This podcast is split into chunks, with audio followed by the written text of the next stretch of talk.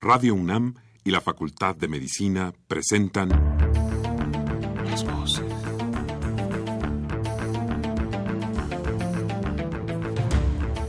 Voces. Las voces. Las voces. Voces. Las voces de la salud. Reflexión y análisis de las ciencias médicas. Acompáñenos.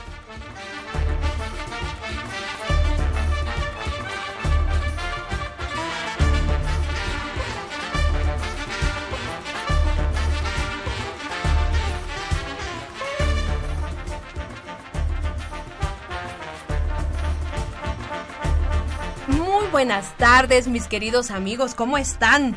Estamos aquí en esta cabina de Radio UNAM, en donde la Facultad de Medicina de nuestra querida Universidad Nacional Autónoma de México y Radio UNAM tienen el agrado de invitarlos a que nos acompañen en este subprograma Las Voces de la Salud. Yo soy la doctora Guadalupe Ponciano Rodríguez, feliz de regresar ahora con ustedes, de verdad. Ustedes saben que me encanta estar aquí en esta cabina de Radio UNAM, hablando de estos temas tan interesantes que tratamos en este subprograma, mis queridos amigos, las voces de la salud. ¿Y de qué creen que vamos a hablar hoy? Hoy vamos a hablar de un problema de salud que creo que todos nosotros hemos estado en contacto, ya sea directa, ya sea indirectamente, con alguna persona que padece cáncer. Y es precisamente una pregunta alrededor de la cual vamos a dirigir nuestra conversación del día de hoy y es ¿por qué ha aumentado el cáncer en nuestro país? Una pregunta muy interesante, ¿verdad, doctor? y bueno, para tratar de contestar esta pregunta, se encuentra con nosotros el doctor Ascari Vázquez Tinajero. Doctor, pues bienvenido a este su programa Las Voces de la Salud. Muchas gracias este, por, por la invitación, doctora Guadalupe. Es para mí eh, un honor, una satisfacción el encontrarme hoy aquí en esta cabina con ustedes. Ah, muchas gracias. Además, mis queridos amigos, el doctor es un hombre muy joven. De verdad, me da mucho gusto que la gente joven, pues, sea tan dedicada como usted. Ahorita van a ver, les voy a leer su currículum y van a ver por qué lo digo.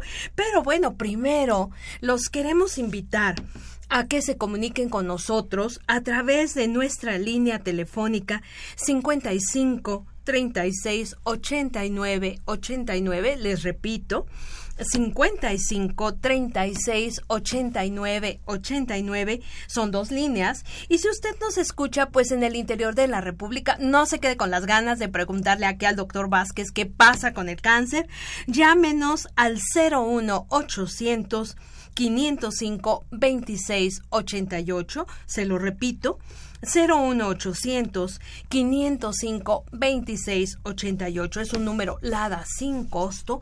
Así que ya saben amigos participen. Este es un programa hecho para ustedes. Y bueno como siempre vamos a una breve pausa y regresamos de lleno con nuestra sesión del día de hoy.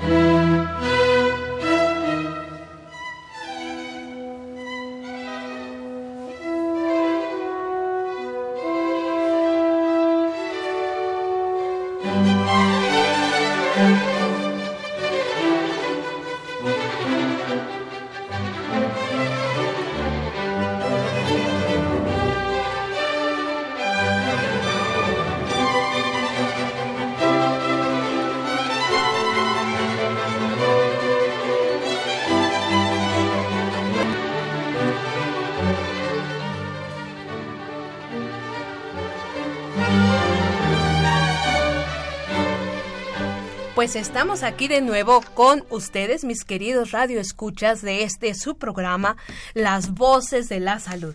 Les repito, el tema del día de hoy, por qué ha aumentado el cáncer en nuestro país. Nuestro invitado, el doctor Ascari Vázquez Tinajero. Pues bueno, Doctor, ¿qué le parece si empezamos con una pequeña introducción para nuestros amigos, no? Fíjese, yo encontré datos muy interesantes, por ejemplo, que el cáncer es una enfermedad que, bueno, literalmente ha acompañado a la humanidad desde el inicio. De hecho, hay algunas momias egipcias, por ejemplo, seis mil años antes de Cristo, en donde se han encontrado evidencias, por ejemplo, de cánceres óseos. ¿Sí? Usted me decía que su nombre tiene un origen egipcio, ¿no? Entonces, bueno, un poquito haciendo esta esta asociación, ¿no? Y bueno, también sabemos que el cáncer, este crecimiento rápido y descontrolado de células que por algún motivo, ahorita lo platicaremos, han cambiado su información genética, transformándose en células cancerosas, puede ocurrir prácticamente en cualquier sitio del organismo, a cualquier edad y en ambos sexos. Eh, desde el punto de vista epidemiológico, mis queridos amigos, bueno, la Organización Mundial de la Salud, dada la gran importancia del cáncer como un problema de salud pública a nivel mundial, pues se dedica, ¿no? El 4 de febrero para que tengamos, la verdad, un espacio de análisis, un espacio de reflexión, así como para tener una oportunidad de cuestionar cuál es nuestra relación con esta enfermedad. Les comentaba al inicio, mis queridos amigos, que todos, les aseguro que todos los que están escuchando este programa, conocemos a alguien que desafortunadamente ha padecido esta enfermedad. Por lo tanto, bueno, es muy importante, sobre todo en este día, ¿no? Dedicado a reflexionar sobre el cáncer, preguntarnos qué podemos hacer primero para su prevención que creo que es algo muy importante. Segundo, para un diagnóstico temprano. Y bueno, tercero, desafortunadamente muchas personas no tienen este diagnóstico temprano, no tienen esta prevención, desarrollan el cáncer, pero afortunadamente ahora tenemos pues avances en la medicina muy importantes para el tratamiento que pueden en determinado momento evitar la muerte, ¿no? Generalmente cuando hablamos de cáncer y usted no me tú no me dejarás, nos hablamos de tú, ¿verdad? Mejor. Así es. Este, eh, tú no me dejarás eh, mentir. Pues muchas personas ante un diagnóstico de cáncer siempre dicen, bueno, esto es lo peor, esto es la muerte. Y bueno, afortunadamente sabemos que muchos tumores malignos que se diagnostican de manera temprana son tratables y la persona va a tener una buena vida, una buena calidad de vida, ¿no? Pero Vamos a seguir pues con algunos datos compartiendo aquí con nuestros amigos para que nos demos un poquito más idea Ascari, de cuál es la magnitud de este problema de salud. Mira, nos dice la Organización Mundial de la Salud que el cáncer es una de las principales causas de morbilidad y de mortalidad en todo el mundo. En 2012, por ejemplo, hubo alrededor de 14 millones de nuevos casos y de estos 8.2 millones de muertes que se relacionaron con esta enfermedad. Desafortunadamente, y eso es algo que nos vas a contestar tú ahora, dicen que se prevé que el número de casos nuevos aumente, fíjate nada más, en aproximadamente un 70% en los próximos 20 años. De tal manera que, bueno, tenemos que estar preparados ante estos. Y bueno, también en ese año, en 2012, los cánceres más diagnosticados fueron, fíjate, en el hombre, pulmón, próstata, colon y recto, estómago e hígado. Y en la mujer, mama, colon y recto, pulmón, cuello uterino o cérvico uterino y estómago. Aproximadamente 3 de cada 10 de las muertes por cáncer se deben a cinco factores de riesgo que creo que es muy importante compartirlos con nuestros radioescuchas que son tanto conductuales como dietéticos. El índice de masa corporal elevado, ¿no? Tanto el sobrepeso como la obesidad. Una dieta muy pobre en frutas y verduras falta de actividad física, ¿no? Ya dejemos de ver la televisión, dejemos de la computadora, ¿no? Tenemos que activarnos un poquito y, por supuesto, de manera importante, el consumo de tabaco y el consumo excesivo de alcohol. Fíjate, eh, nada más, mis queridos radioescuchas, el consumo de tabaco es el factor de riesgo más importante y es la causa de más del 20% de las muertes mundiales por cáncer en general y alrededor de 7 de cada 10 muertes por cáncer de pulmón. Así que si usted nos está escuchando y es fumadora o fumador, de verdad que es un momento muy adecuado para empezar a reflexionar sobre dejar de fumar.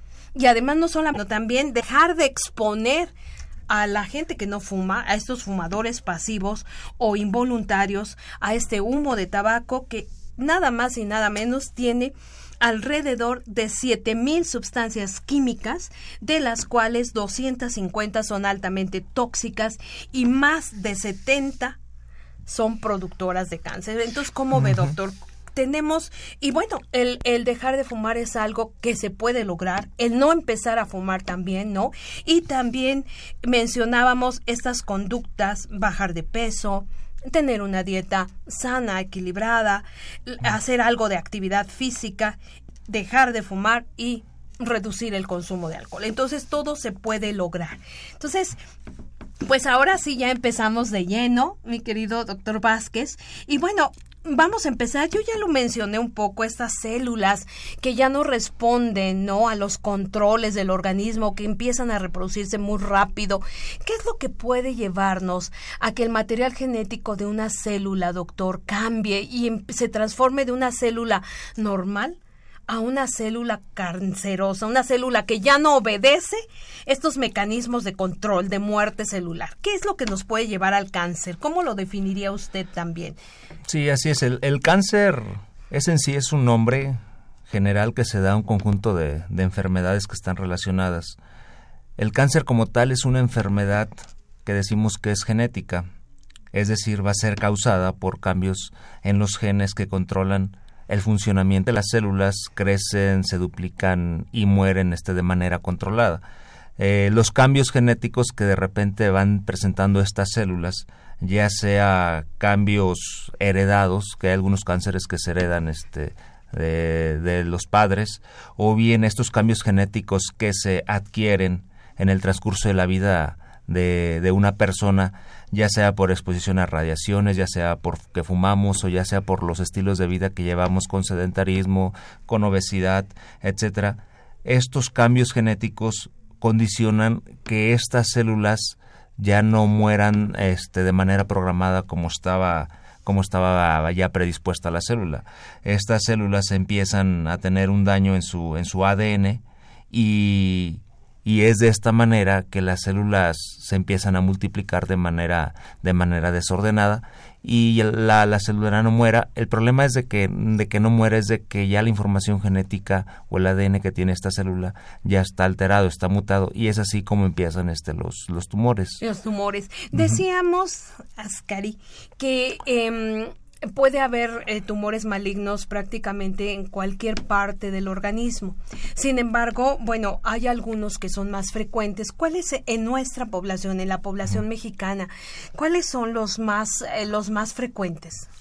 Sí, eh, efectivamente, los tumores los tumores malignos más frecuentes en nuestro país, hablando específicamente de los hombres, vamos a tener que es el de próstata, eh, se habla que incluso uno de cada cuatro, uno de cada cinco hombres mayores de 70 años van a presentar un cáncer de próstata, el cáncer de pulmón, que ocupa el segundo lugar, el cáncer de colon, colon y recto, como, como también lo mencionabas, que también este, a nivel mundial es de los, de los más frecuentes.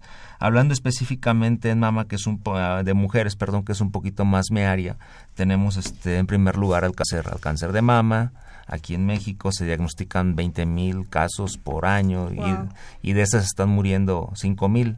Seguido por el cáncer cervicuterino, actualmente se están diagnosticando cada año 13 mil, 13 mil mujeres con, con este padecimiento y están muriendo también un poquito más de cinco mil cinco mil mujeres. Y esto es lo que se tiene lo que se tiene registrado. Seguramente ha de, eh, existe algún subregistro y la cifra es un poco un poco mayor. Del 2006 a la fecha mama ha ocupado el primer lugar el cáncer de mama. Previamente a este año el cáncer cervicuterino era el pionero este en, en patología ¿Y lo neoplásica. ya mama? Exactamente, ya mama del 2006 para la fecha este es primer lugar.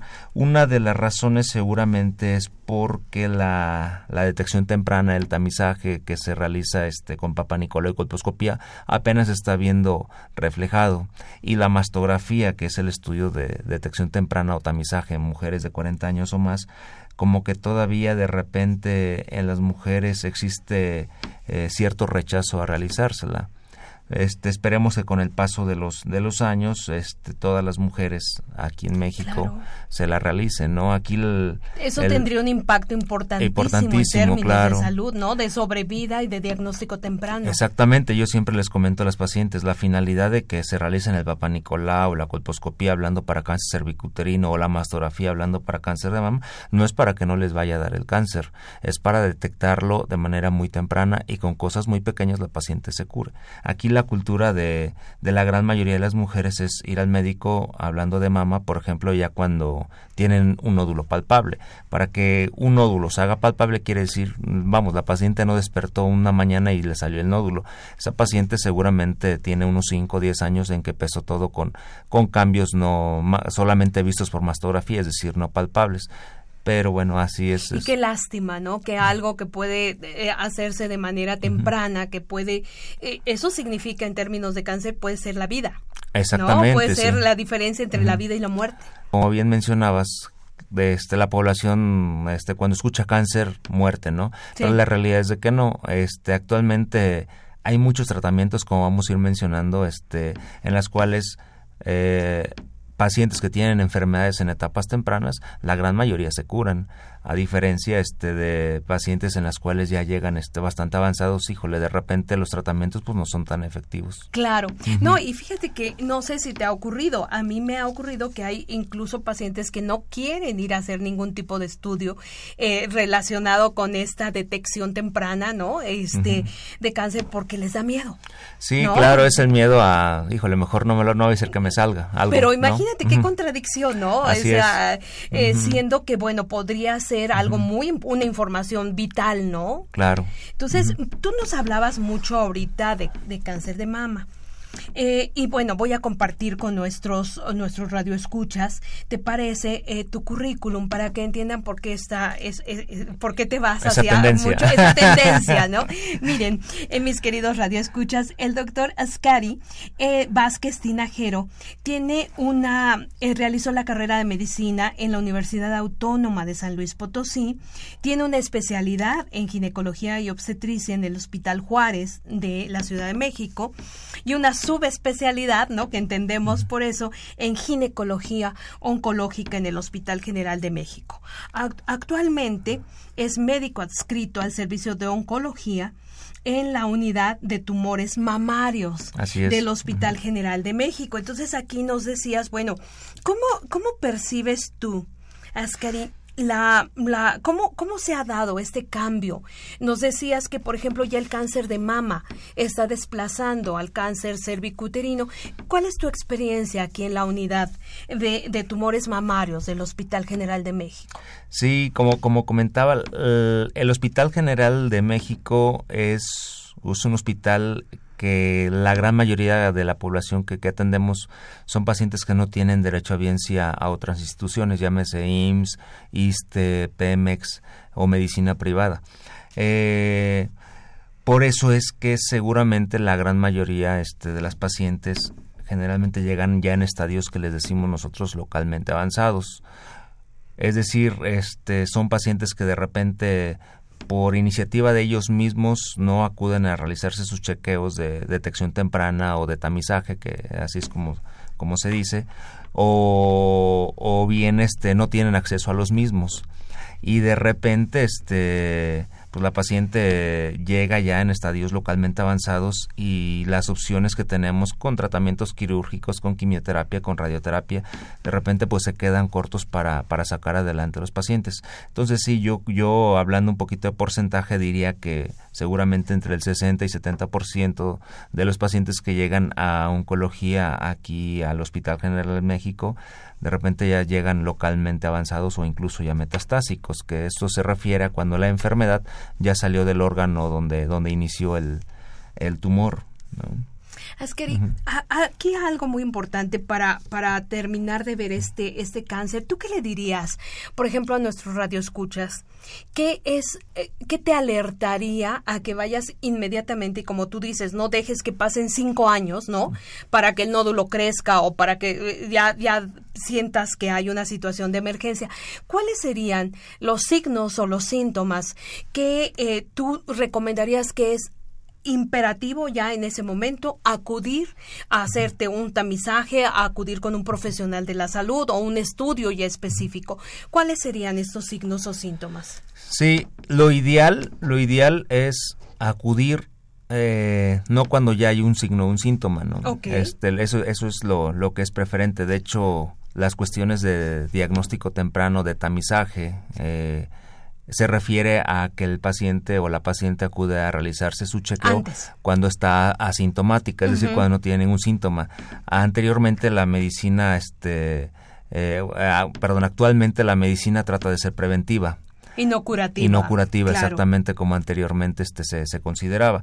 Entonces, eso es lo ideal, ¿no? Obviamente, este, ya si la paciente ya tiene síntomas, este, eh, hablando, por ejemplo, de repente hemos visto pacientes que tienen ya un diagnóstico de un cáncer en el cuello de la matriz y de repente este son pacientes que tienen flujo crónico, que tienen sangrados cuando tienen relaciones o sangrados intermenstruales, pero ya ya checando con la paciente resulta que pues que nunca se había hecho un papá Nicolau, nunca se había hecho una colposcopía eso hablando de cervicuterino, por ejemplo, en pacientes este, con, con, con problemas en las mamas, de repente lo que le alerta mucho a la paciente este, es el dolor en las mamas, pero la realidad es de que el cáncer no duele.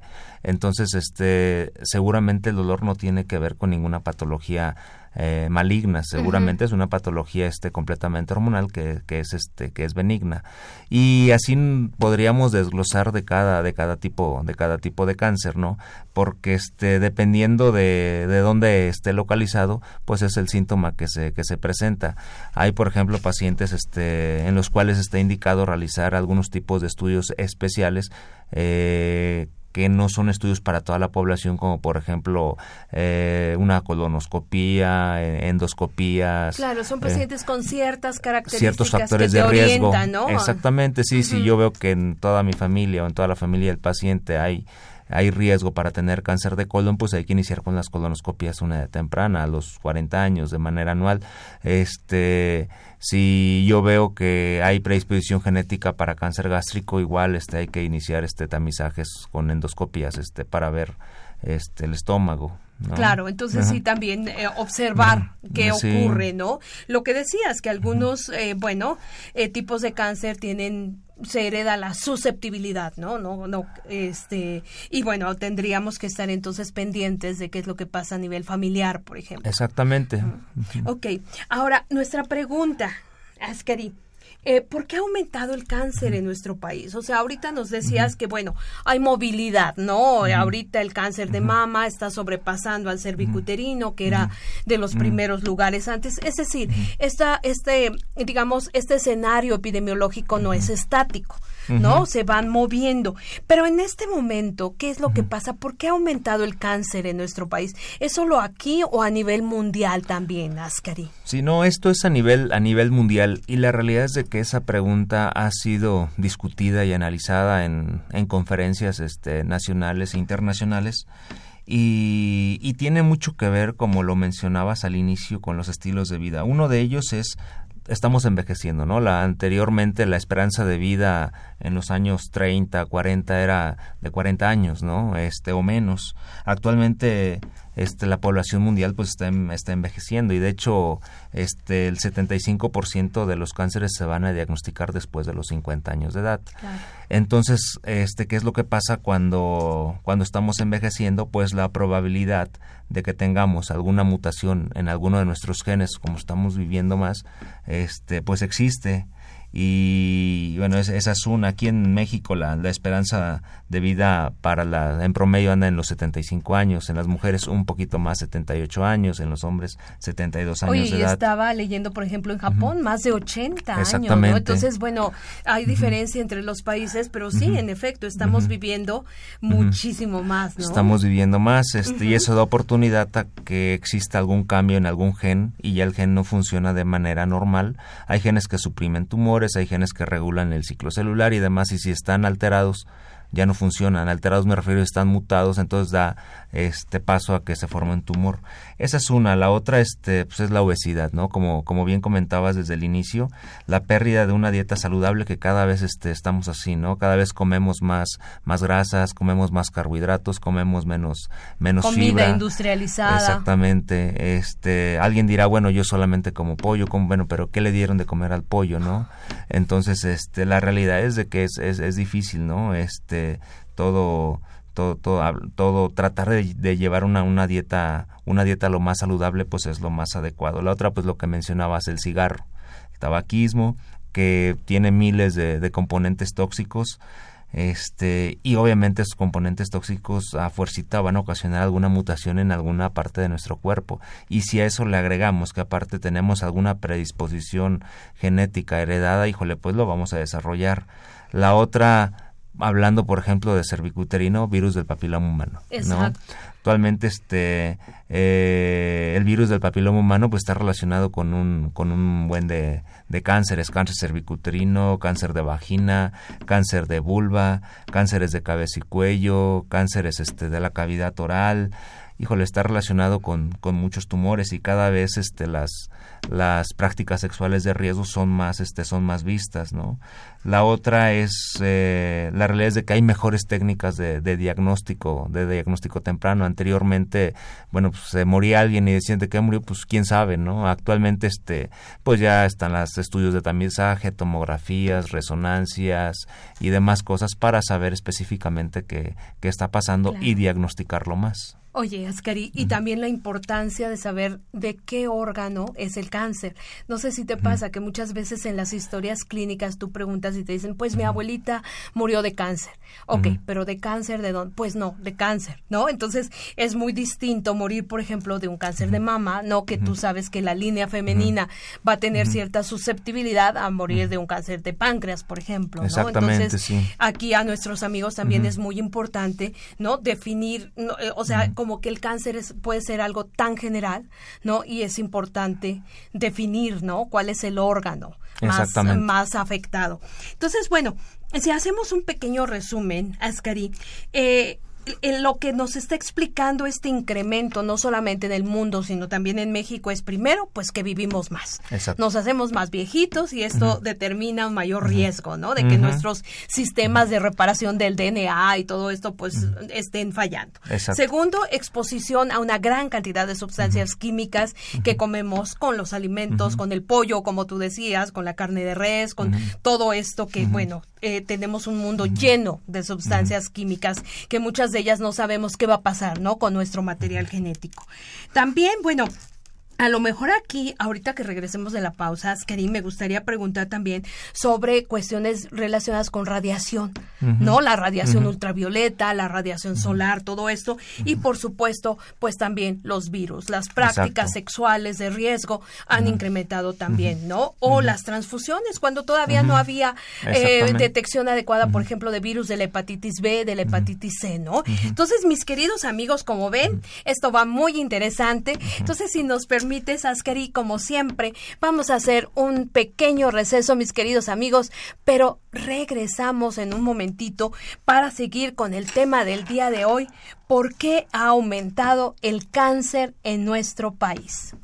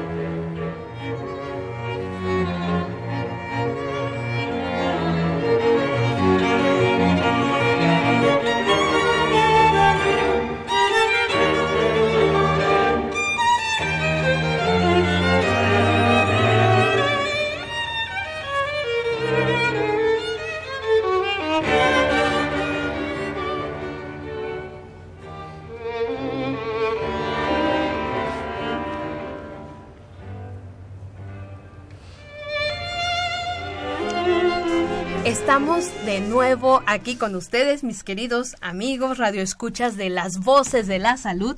Eh, el tema del día de hoy, porque ha aumentado el cáncer en nuestro país. Y bueno, Asqueri, nos, nos quedábamos antes de, de, nuestra pequeña pausa, pues hablando de los factores de riesgo, ¿no? De los muchos factores de riesgo que tenemos ahora y que probablemente, pues, expliquen este, este incremento, ¿no? Eh, no sé, me gustaría enfatizar un poquito más sobre cuestiones que podemos nosotros pues manejar como cuestiones de la alimentación, Ascari. Así es. Sí, eh, generalmente se eh, la, gran mayoría de los cánceres eh, de los que están ocupando, de los que son pioneros en, cuestión de incidencia a nivel mundial y en, y en nuestro país, si nos damos cuenta están relacionados muchos con la cuestión de la, de la alimentación cáncer de mama, el cáncer de endometrio, el cáncer de colon, el cáncer gástrico. Em, y esto es porque cada vez comemos, comemos mal. Mencionaba yo que la dieta rica en grasas y carbohidratos pues no es no es nada saludable. Lo ideal es comer fibra, este eh, mencionábamos hace un momento lo de las carnes. Vegetales. ah, bueno, las carnes aquí, por ejemplo, creo que eso es interesante. ¿Por qué no platicamos un poquito más de esto, de las carnes, que siempre es, un, un tema como de polémica, ¿no? Sí, el, el, hecho de, de comer este mucha carne está es uno de los factores de riesgo principales para desarrollar cáncer del tracto gastrointestinal, principalmente del cáncer de, del cáncer de colon, que es, ocupa de los primeros lugares tanto en mujeres como, como en hombres, como en hombres, exactamente. Entonces, este, lo ideal es pues, no comer tanta, tanta carne, tanta carne roja, ¿no? Eh, en la cuestión de los de los vegetales, pues lo ideal es este pues comer mucha mucha fibra para disminuir esto. Alguien preguntaba, bueno, ¿por qué el hecho de comer tanta carne me aumenta el riesgo de, de, presentar cáncer de colon. Pues bien, la carne tarda mucho este, el intestino en digerirla, por así, por así decirlo. Entonces está mucho tiempo ahí este, en, la vía, en la vía digestiva, en, el colon. Entonces este, esto condiciona que le dé oportunidad a, a, este, a esta mucosa de este colon de tener algún problema de alguna mutación y empezar a realizar algún, algún tumor. ¿No? Claro, entonces lo ideal, como mencionábamos, pues es una dieta sana, una dieta equilibrada, suficiente, ¿no? Con un aporte importante de frutas, ¿no? De verduras, de alimentos crudos, ¿no? Entonces, bueno, mis queridos amigos, y esto es algo, pues, muy importante, que se va a, a, definir como uno de los factores de prevención, ¿no? Si estamos hablando factores de riesgo, también, bueno, tenemos que hablar de factores que nos pueden prevenir este, este cáncer. También quería, quería tomar la parte de radiaciones, Ascari. ¿Qué, ¿Qué, es lo que podemos hacer? La, sabemos que, bueno, la radiación ultravioleta es cada vez más intensa, ¿no? Muy relacionada con cánceres de piel. este, ¿qué, ¿Qué podríamos hacer ahí también para prevenir? Sí, con el paso de los años, la contaminación ha hecho que cada vez la radiación ultravioleta que, que, que, percibimos pues sea, sea mayor, ¿no? Esto es una realidad. Lo ideal es de que todos en teoría tendríamos que, que usar protección, este protector solar, ¿no? ¿Tú lo recomiendas ya ahora? Sí, si vamos a salir y más aquí en la Ciudad de México, este en los cuales los niveles de contaminación son, son bastante considerables. Lo y la altitud, ¿verdad? También tenemos una altitud importante. Sí, exactamente. Entonces, eh, sí, es, sí es necesario siempre usar nuestro protector, nuestro protector solar debido a que el cáncer de piel, este, estas estadísticas que mencionamos no incluyen el cáncer de piel. Si se tomara en cuenta el cáncer de piel, el epidermoide, el melanoma, etcétera, este, pues es, es bastante frecuente. Y igual este es mucho más frecuente mientras más está envejeciendo uno entonces, bueno, mis queridos amigos, muchas cosas como para, bueno, hablamos de, de, diagnóstico, bueno, primero hablamos de prevención. ¿no? A través de tamizaje para que no aparezcan ni siquiera sin, síntomas, ¿no? Exacto. Eh, pero y hablabas también de la parte de diagnóstico, Ascari, que tenemos ahora pruebas diagnósticas muy precisas, ¿no? En donde podemos, pero, pero ¿qué hay con la parte de tratamiento? ¿Qué novedades en, en medicina tenemos con el tratamiento del cáncer, Ascari? Sí, actualmente eh, existen diferentes modalidades para tratar a un paciente con, con algún tipo de cáncer. Las modalidades de tratamiento, ¿cuáles son? Son este, la quirúrgica, que este, bueno, es quitar este, el sitio donde está el tumor con márgenes libres de, con tejido sano, quitar ganglios, etcétera, porque es una de las vías principales de, diseminación de la gran mayoría de los de los cánceres. Este, la cuestión quirúrgica está otro tipo, otra otro armamento que tenemos es la quimioterapia, que la quimioterapia son medicamentos que se aplican por la por las venas. Este, y estos medicamentos lo que hacen es eh, detener el funcionamiento de las células, por así decirlo, y habitualmente le, pega la quimioterapia a las células que tienen mayor replicación celular. Por eso es de que dentro de los efectos secundarios de la gran mayoría de las quimioterapias, ¿cuáles son? Pues que se nos cae el cabello, porque el cabello normalmente está saliendo, está creciendo, ¿no? Nos da diarrea porque las células este, del intestino generalmente se están, se están renovando. Este, otro tipo de tratamiento son radiaciones. Las radiaciones son, eh, como su nombre lo, lo, indica, se coloca al paciente en un, en un aparato en el que, pues sí, literal le cae el rayo, por así decirlo.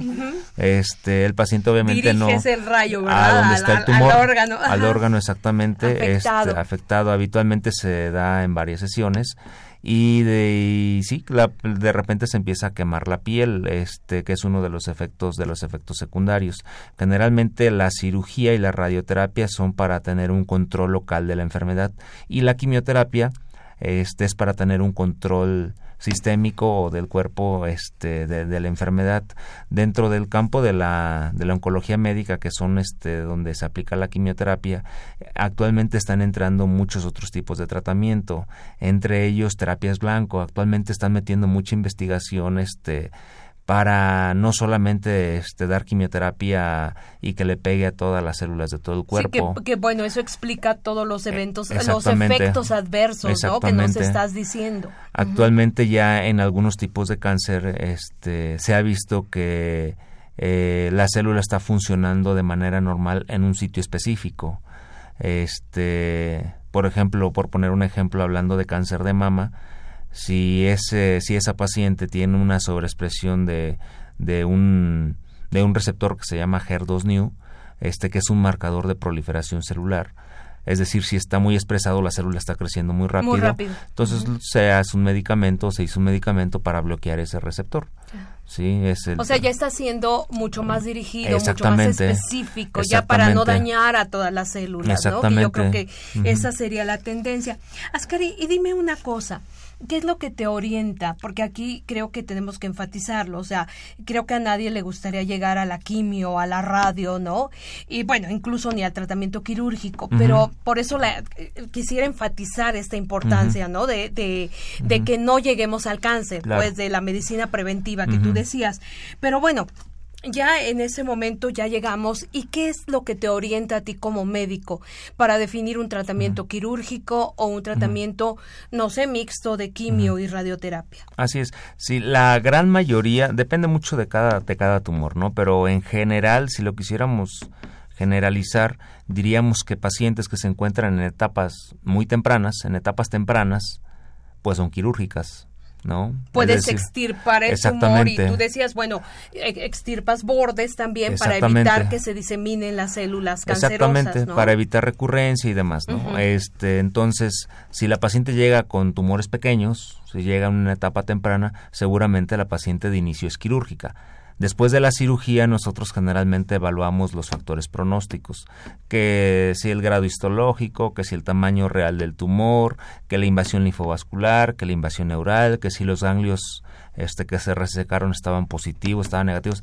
etcétera. Se consideran estos factores y en base a eso se ve si la paciente requiere más tratamiento, ya sea con quimioterapia o ya sea con radioterapia o ya sea con las dos. Ahora, está el otro grupo de paciente, la paciente que llega con tumores enormes, ¿no? en los cuales de pues un tratamiento quirúrgico no le va a beneficiar.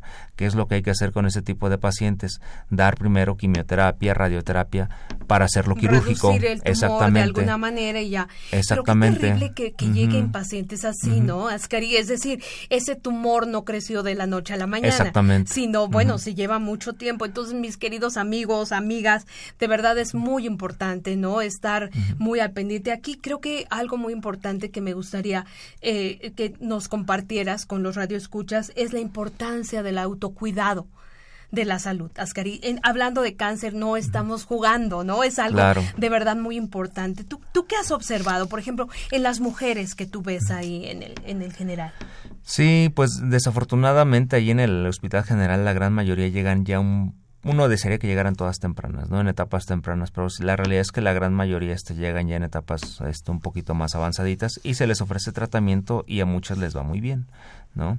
Este, pero sí una parte fundamental este, de que se logre disminuir la, la mortalidad, este, o sea, que la paciente muera esta enfermedad, pues es de entrada el autocuidado, como, como bien mencionas, y el hecho de que la paciente se haga sus detecciones tempranas este, con, con estudios de, de tamizaje.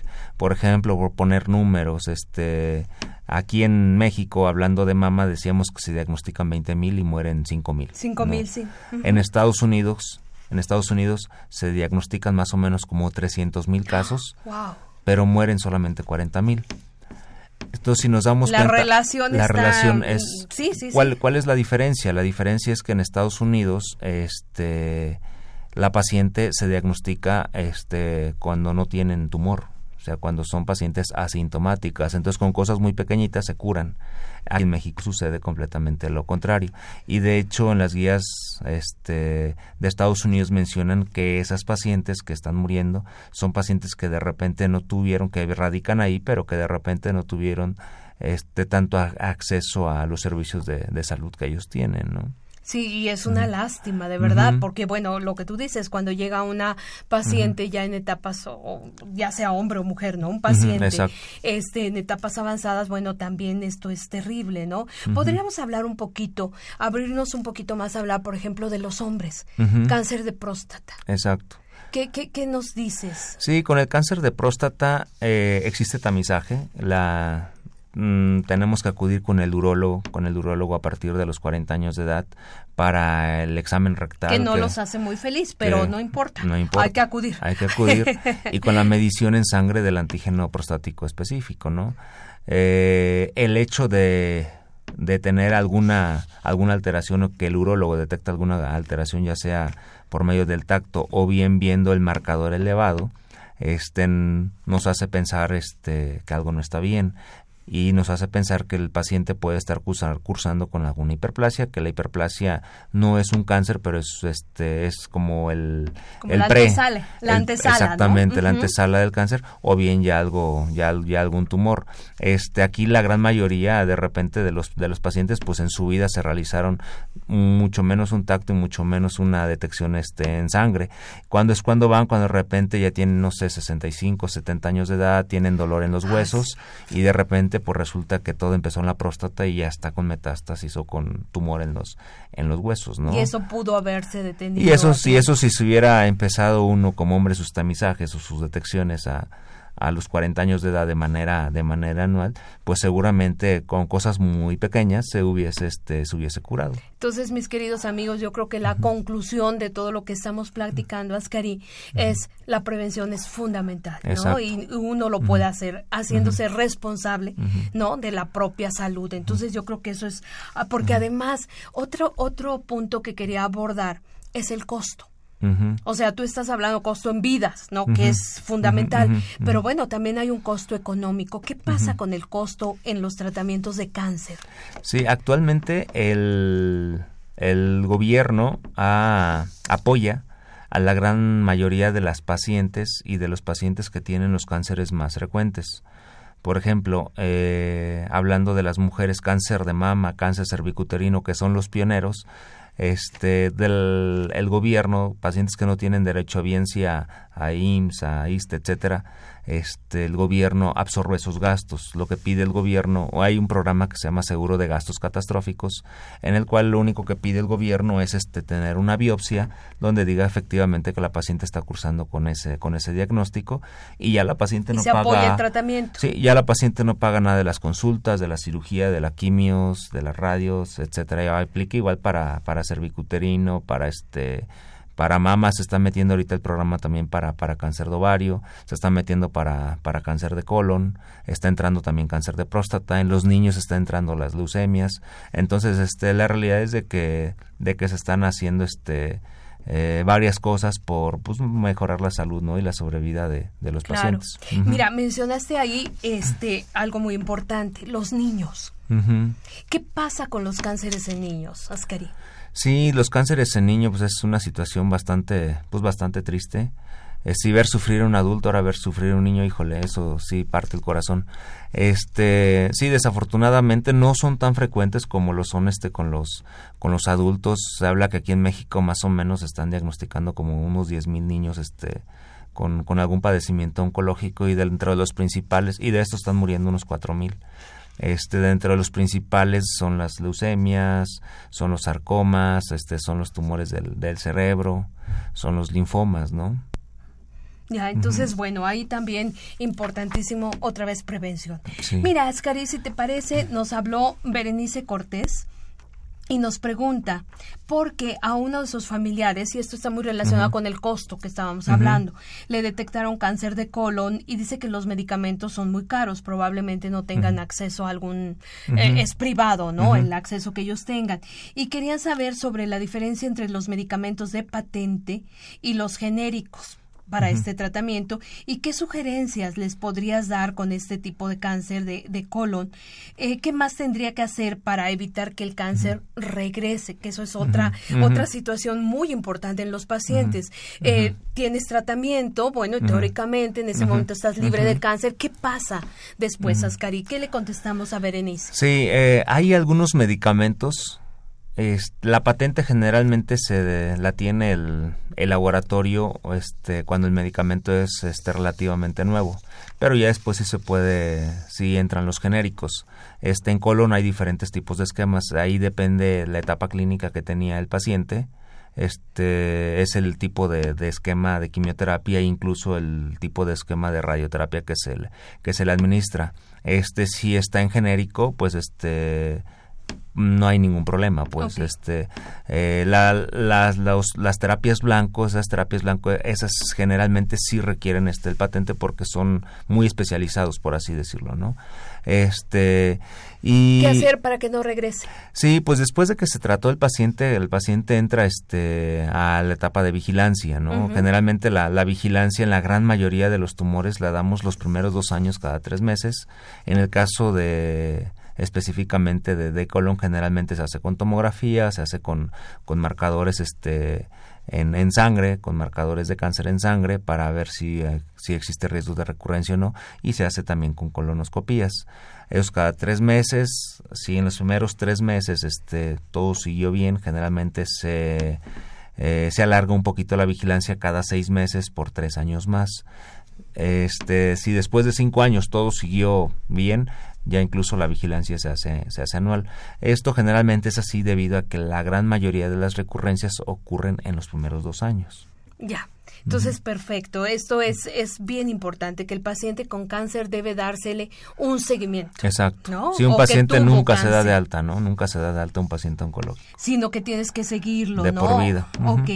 Eh, en general, eh, Ascari, ¿cuáles eh, serían acciones concretas que, les, que les dejaríamos a nuestros radioescuchas uh, para prevenir este, este incremento del cáncer? ¿Qué, qué, qué es lo que podríamos decirles? Sí, eso, eso, que, eso que, que tú preguntas se ha hecho en foros internacionales. Y la realidad es de que la respuesta es, es bastante sencilla. Uno, ¿cuál es de los principales cánceres? Pulmón. Pulmón.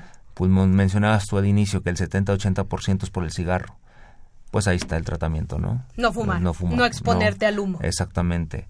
Otro, este, el cáncer del cuello de la matriz, ¿no? El factor causante, el factor etiológico es el virus del papiloma humano. Y la intención del Papa Nicolau, de la colposcopía, ¿cuál es? Este, no es detectar cáncer, es detectar lesiones precancerosas, precancerosas. y tratarlas. Entonces, de esta manera incidimos en la historia natural de, de ese tipo de cáncer.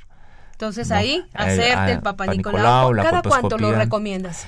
este, generalmente, si la paciente inicia vida sexual, son dos años este, después del inicio de, la vida sexual. Alguna vez me tocó que la mamá lleva a la hija porque tuvo relaciones hace un mes. Obviamente no va a haber ningún, no va a servir para nada, ¿no? Este, Entonces ahí son dos años después y después se hace de manera anual. Teniendo tres resultados este, consecutivos negativos, la vigilancia con Papa Nicolau colposcopía se puede espaciar a cada tres años. Ah, ya ven, ¿no? entonces, bueno, eso está perfecto, muy bien. Este, en, ¿qué más? Eh, Porque esto de verdad es muy importante para nuestra mamá. Sí, exactamente. Mastografía. La mastografía se tiene que realizar en todas las mujeres a partir de los 40 años de edad. De manera anual. Independientemente de tu historia genética. Si tenemos una paciente, esa es como parte del tamizaje, o sea, como una, una mujer familiar, que no tiene riesgo, que no tiene riesgo, ¿no? Si tenemos una paciente que dice, oye, fíjate que a mi mamá le dio cáncer a los 45 años. Entonces, obviamente, en esa paciente estamos pensando que seguramente tiene algún componente este, genético heredado. Entonces, en esa paciente la detección temprana inicia antes. Eh, habitualmente les pedimos 10 años antes de cuando fue el familiar más cercano. Es decir, si la mamá le dio a los 40 años, hay que iniciar el tamizaje con la hija. A los 30. A los 30, exactamente. Nunca antes de los, sí, nunca antes de los 25, pero sí a los 30. Uno diría, bueno, este, le hago la mastografía a los 30. No, se le hace un ultrasonido o una resonancia magnética. Si en estos estudios nos sale alta sospecha de que efectivamente este, hay algo, sí se le pide la mastografía, pero la realidad es de que la mastografía antes de los 40 años de edad, la exactitud es baja. Por eso es de que si de repente tenemos pacientes de 30, 32 años, 28 años con cáncer de mama, y entonces dicen, bueno, ¿y por qué en todos lados dicen que la mastografía a partir de los 40, si la estamos viendo antes, pues mejor que se la hagan desde los 20, ¿no? Por ejemplo. No. Pero la realidad es de que no serviría porque la mama todavía es muy densa, es muy joven, es decir, una mastografía no nos ayudaría, se vería la imagen todo blanco y no sabemos si detrás de todo eso blanco, detrás de toda esa densidad, hay alguna lesión. Entonces, 40 años. 40 Oscar. años la mastografía y si es que hay algún factor de riesgo asociado 10 años antes este de cuando el familiar evento en un del familiar. evento exactamente y no sería con mastografía sería con ultrasonido o en su defecto una resonancia magnética Perfecto. Y bueno, por ejemplo, en los hombres, bueno, detección de antígeno prostático, ¿no? Exactamente. Acudir al urólogo también alrededor de los 40, Exactamente. 45. A los 40 años, sí, este es una edad bastante considerable para acudir con el urólogo al tacto este rectal y al y al antígeno prostático específico, exactamente. Perfecto. Entonces, bueno, esto, algún, alguna última reflexión para nuestros amigos, Ascari, muy, muy rápida. Digo, es un tema interesantísimo y que podríamos, Exacto. este tener varios programas, pero ¿qué podríamos decirles para que ahora que escuchen en la tele, que vean el Día Mundial de Lucha contra el Cáncer, qué les podemos compartir? Sí, aunque suene como, ahora sí, como cliché, pues vivir una vida saludable, ¿no? Este, vivir una vida saludable, este, ¿qué es? Este, pues no, no fumar, hacer ejercicio, no ser obesos y comer bien. Cáncer de pulmón, este cigarro, cáncer cervicuterino, virus del papiloma humano, cáncer de colon, tiene que ver la dieta, Dieta. cáncer de mama, tiene que ver la dieta. Si nos damos cuenta, son los pioneros este tanto en hombres como, como en mujeres entonces este tener una vida saludable y, y un estilo de vida adecuado nos reduce en un 60-70% el riesgo de tener alguno de estos problemas. Wow. O sea, mis queridos amigos, creo que la moraleja de esto es que nosotros podemos prevenir el cáncer. Lo tenemos en la mano, lo tenemos en la mesa, ¿no? Lo tenemos al alcance de, de, de, de no- todos nosotros. Podemos hacer ejercicio, cuidar el peso, en fin, todo lo que nos acaba de compartir el doctor Ascari. Muchísimas gracias, Ascari. Gracias de verdad, es, es un placer. Y bueno, creo que aprendimos muchas cosas, mis queridos amigos, y de cómo de verdad este, ser importantes. Ok, eh, nos piden aquí rápidamente el teléfono, tu teléfono, podemos este dar este teléfono al aire, Sí, claro. Ascari? Bueno, muy bien, mis queridos amigos, pues anoten aquí el teléfono del doctor, que ya se me perdió, pero ahorita lo localizamos. Miren, es el 50, ah, es tu celular, no Sí, importa, lo damos celular, al no aire, importa, miren qué lindo. Es el 55 39 54 09 98. Lo repito, 55 39 54 09 98. Y es el doctor Ascari Vázquez Tinajero. Muchísimas gracias, Ascari. Y bueno, mis queridos amigos, se nos acaba el tiempo. Esta fue una coproducción de la Facultad de Medicina y Radio UNAM.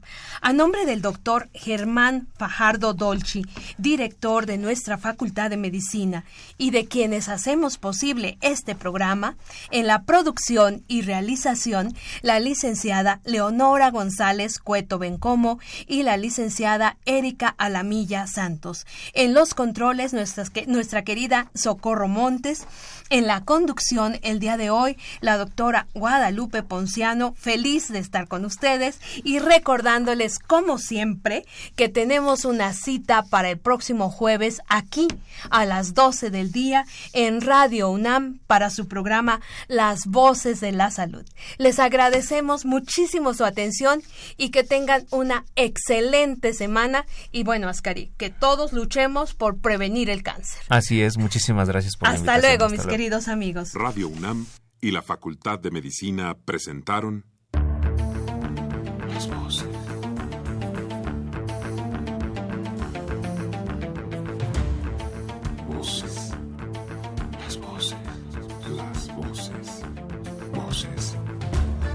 Las voces de la salud. Reflexión y análisis de las ciencias médicas.